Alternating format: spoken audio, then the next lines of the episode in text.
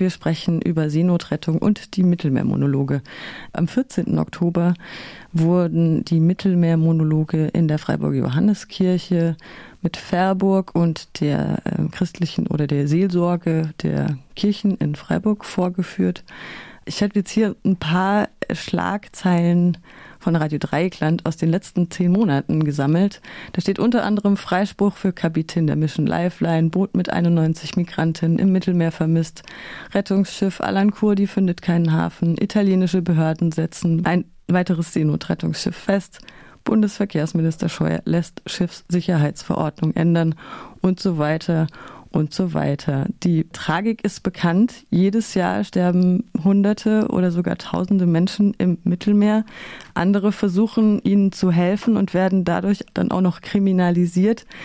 Ich habe jetzt irgendwie so in den letzten Monaten gerade mit der Pandemie so das Gefühl, dass die als Vorwand dient, Leute noch mal weiter, noch mehr als sonst zu behindern in ihrer Arbeit. Könnt ihr das bestätigen?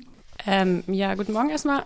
Danke, Maike, dass wir hier sein dürfen. Ähm, wir beide sind von Rescue Ship, einem weiteren Seenotrettungsverein, ähm, der unter anderem in Freiburg eine Lokalgruppe hat. Andere Lokalgruppen sind in Hamburg und Mainz und Augsburg. Ähm, ja, konkret zu deiner Frage. Ähm, ich kann nicht so ganz sagen, ob das mit der Pandemie in Zusammenhang steht, aber Seenotrettung wird in den letzten Jahren zunehmend systematisch durch europäische Behörden behindert. Ähm, Schiffe werden immer wieder festgesetzt unter fadenscheinigen, wirklich, also teilweise skurrilen Argumentationen. Ähm, aktuell ist wieder gerade mal ein einziges äh, ziviles Seenotrettungsschiff im Mittelmeer unterwegs. Ähm, ein anderes ist vor den Kanaren unterwegs.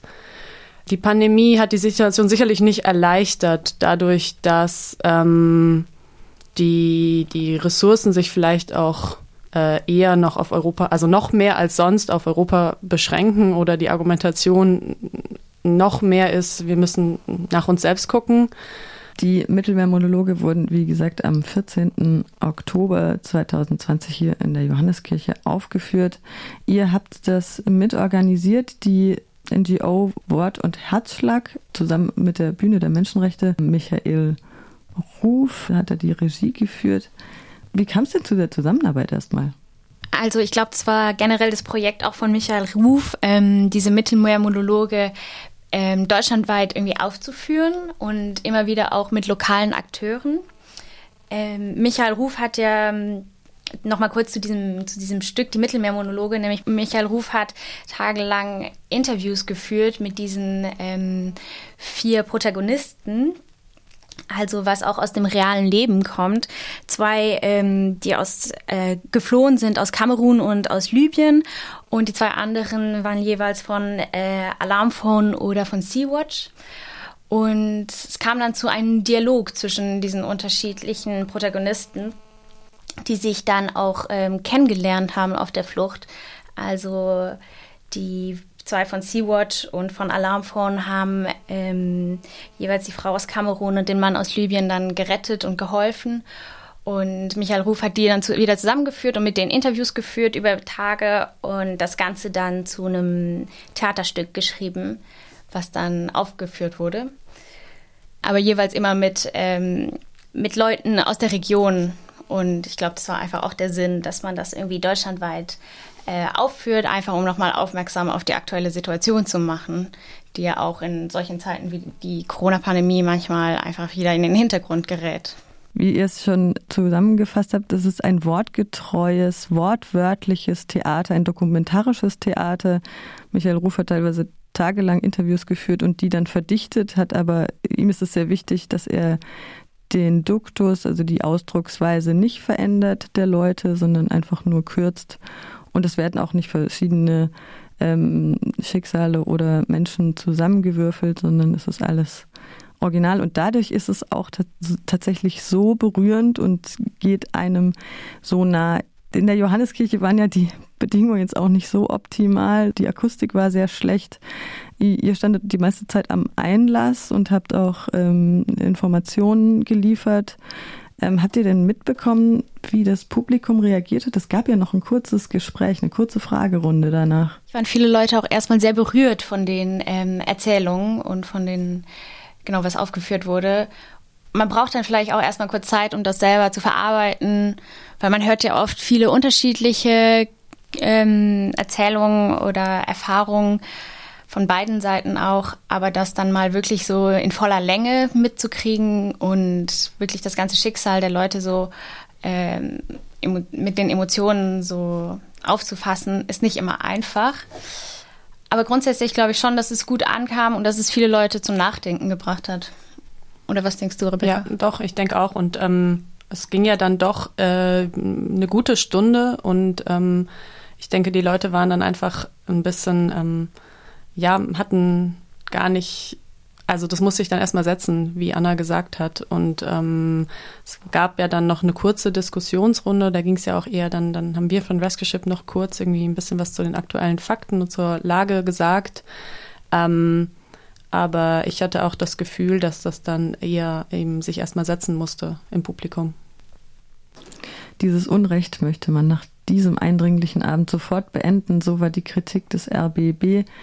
Habt ihr denn ähm, Erfahrungen gemacht mit Leuten, die euch angesprochen haben und gesagt haben, hey, da muss man doch was machen, sich engagieren wollen? Ja, ähm, es kamen direkt auch danach äh, Leute auf uns zu, die uns wieder gefragt haben, so, hey, was kann ich denn machen? Wie kann ich hier vor Ort aktiv werden? Ähm, da haben wir natürlich gesagt, so, wir freuen uns immer über Mitstreiterinnen, ähm, Leute, die sich bei uns engagieren wollen. Es gibt einfach ganz viel natürlich im Kleinen zu tun. Ähm, es ist natürlich auch ein, eines unserer Standbeine von Rescue Ship neben der Arbeit oder quasi im zentralen Mittelmeer ähm, ist immer die Öffentlichkeitsarbeit und ähm, dieses Thema irgendwie präsent zu halten und darüber zu informieren in Deutschland und immer wieder den Finger auch draufzulegen, in die Wunde zu legen und ähm, einfach äh, das Thema nicht in Vergessenheit geraten zu lassen, weil Medien, das wissen wir eigentlich alle, das, die sind eben sehr kurzatmig, es passiert irgendetwas, es gibt einen großen medialen Aufschrei. Ähm, Moria ist zum Beispiel, der Brand in Moria ist so ein Beispiel. Ein paar Tage lang reden alle darüber, von den bis zu den ganz großen Medien bis in die Tagesschau. Und danach ist, ähm, ja, ist der Fokus halt wieder weg. Und äh, die Leute sind natürlich aber immer noch da, beziehungsweise die Überfahrten im Mittelmeer und das Sterben geht weiter. Ich will jetzt nochmal zurückgehen, ähm, da wir auch das Alarmphone schon erwähnt haben, weil eine der Monologisierenden bei den Mittelmeermonologen eine Aktivistin ist, die beim Alarmphone arbeitet, sieht man ja auch diese Perspektive von Helferinnen und Helfern. Habt ihr denn Kontakt zu Menschen, die wirklich, ich sag jetzt mal, an der Front sind? vielleicht nicht aktuell an der Front, aber auch mit Rescue Ship waren wir auch schon mal auf dem Mittelmeer mit einem ähm, Schiff und ähm, haben auch gerade vor, wiederzugehen demnächst. Genau, und da sind natürlich auch Leute aus unseren Ortsgruppen, aber auch generell von Rescue Ship schon mal mitgegangen und ähm, haben da im Einsatz gearbeitet und das hautnah mitbekommen. Und natürlich auch ein paar die mit anderen Seenotrettungsorganisationen unterwegs waren. Stelle ich mir als ein sehr intensives Erlebnis vor. Habt ihr da Erfahrungsberichte? Also es sind äh, viele Aktive bei Rescue Ship ähm, mal in der Vergangenheit mit äh, auch anderen Missionen und mit anderen Organisationen unterwegs gewesen und haben eben äh, ganz aktiv äh, die Erfahrung von ähm, diesen Missionen miterlebt. Ähm, ich persönlich habe einige Berichte gehört, immer wieder viel Bild- und Tonmaterial auch gesehen von äh, Freunden, Bekannten, die eben unterwegs waren. Und ähm, ich muss sagen, es, es, es kann einen gar nicht kalt lassen. Also das ist so beeindruckend im negativen Sinne. Ähm, wirklich einfach diese ganz konkreten Bilder zu sehen und wenn es dann als Videomaterial ähm, noch mehr die diese Panik und die ähm, diese ganze Situation da auf offenem Meer, ähm, ja, also das geht an die Substanz. Ich glaube, da kann niemand nicht davon irgendwie schockiert rausgehen. Ähm, man sieht auch Bilder mit Toten, je nachdem, ja, äh, in unseren Postings auf in den sozialen Medien und so weiter wird deswegen auch immer wieder ähm, quasi so eine kleine Warnung vorher ausgesprochen, so eine Art ähm, Trigger, Vorsicht, äh, es könnte schockierendes Bildmaterial zu sehen sein. Andererseits ähm, es nicht zu zeigen, ist natürlich auch keine Option, weil also das Sterben passiert ja und nur weil wir keine Kamera drauf, also es passiert in jedem Fall.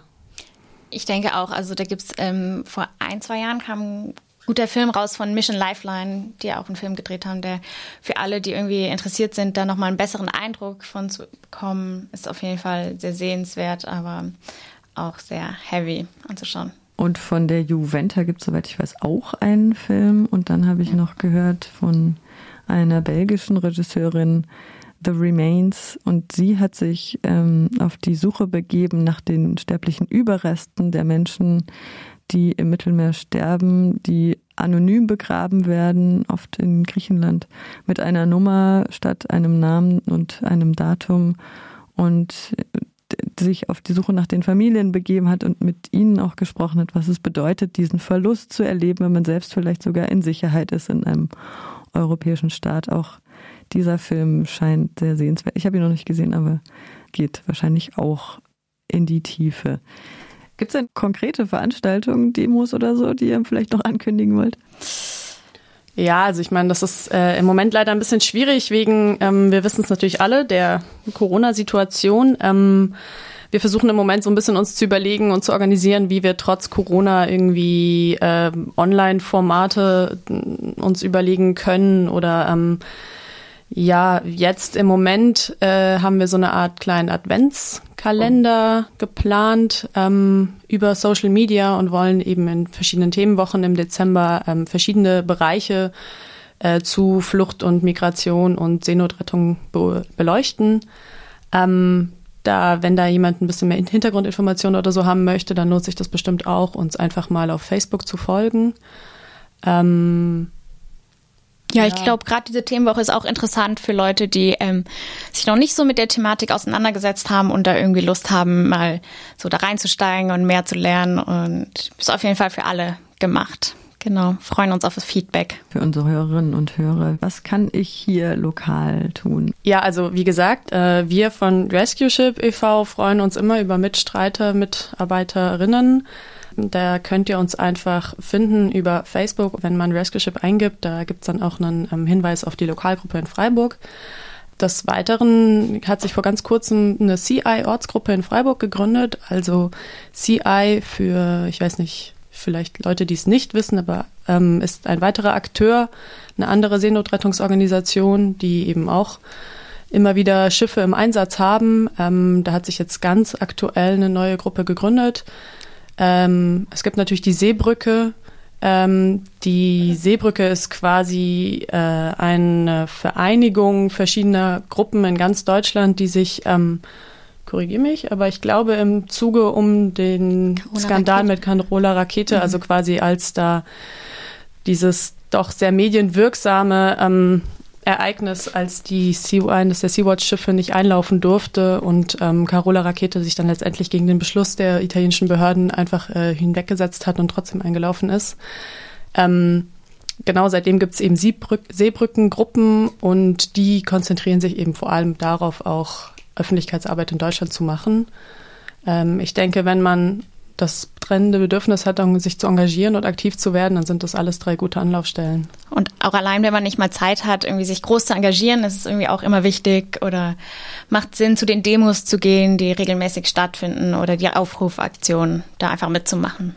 Rebecca und Anna, ich danke euch sehr, dass ihr gekommen seid. Habt ihr einen Ausblick, vielleicht noch was Positives? Positives würde ich auf jeden Fall sagen, dass wir jetzt vorhaben, ein Schiff zu kaufen und ähm, eigentlich nur noch Papier Zeugs erledigen müssen und dann hoffentlich im Frühling, dann nachdem das alles instand gebracht wurde, wieder im Mittelmeer sind, um zu berichten und auch hoffentlich, also um Leben zu retten und ja. Ja, ähm, mir fällt dazu spontan noch ein, also es ist, ähm, der Kampf ist mühselig und es werden einem immer wieder Steine in den Weg gelegt. Ich glaube, jede ähm, NGO, die da aktiv ist in dem Bereich, äh, kann davon ein sehr großes Lied singen, aber es geht auch immer wieder weiter. Ähm, es gibt immer wieder auch Rechtsstreite, die gewonnen werden im ähm, äh, in, in favor of, ähm, fällt es gerade nicht auf Deutsch ein, von den, zu den NGOs. Ähm, und es werden neue NGOs gegründet. Es gibt gerade, also recht aktuell neu die NGO Sarah, die jetzt vor den Kanaren operiert und dort aktiv wird. Ähm, auch in anderen Ländern, auch aus Italien und ähm, Spanien gibt's immer wieder neue Aktive und die alten Hasen in Anführungszeichen machen weiter. Ähm, ja, also wir versuchen uns nicht unterkriegen zu lassen. Nicht aufgeben ist das Motto. Danke, Rebecca und Anna von Rescue Ship hier in Freiburg. Wir sprachen über Seenotrettung, über die Mittelmeermonologe. Die laufen hier übrigens am 6. Dezember um 18, 18 Uhr, meine ich. Ähm, aber wird dann auch nochmal angekündigt auf unserer Website. Ich wollte nur ja. noch mal kurz die Gelegenheit wahrnehmen und auch ähm, den anderen Organisateuren von ähm, den Mittelmeermonologen danken. Das waren vor allem ähm, Marion Bär von Südwind, äh, Jenny Warnecke von Fairburg und Manuel Rogers, der in der katholischen Flüchtlingsseelsorge in Freiburg arbeitet und natürlich auch dem Pfarrer Peach äh, von der Johanneskirche, ähm, die alle, also wir haben da ja zusammen daran gearbeitet und die es möglich gemacht haben, dass die Mittelmeermonologe nach Freiburg kamen.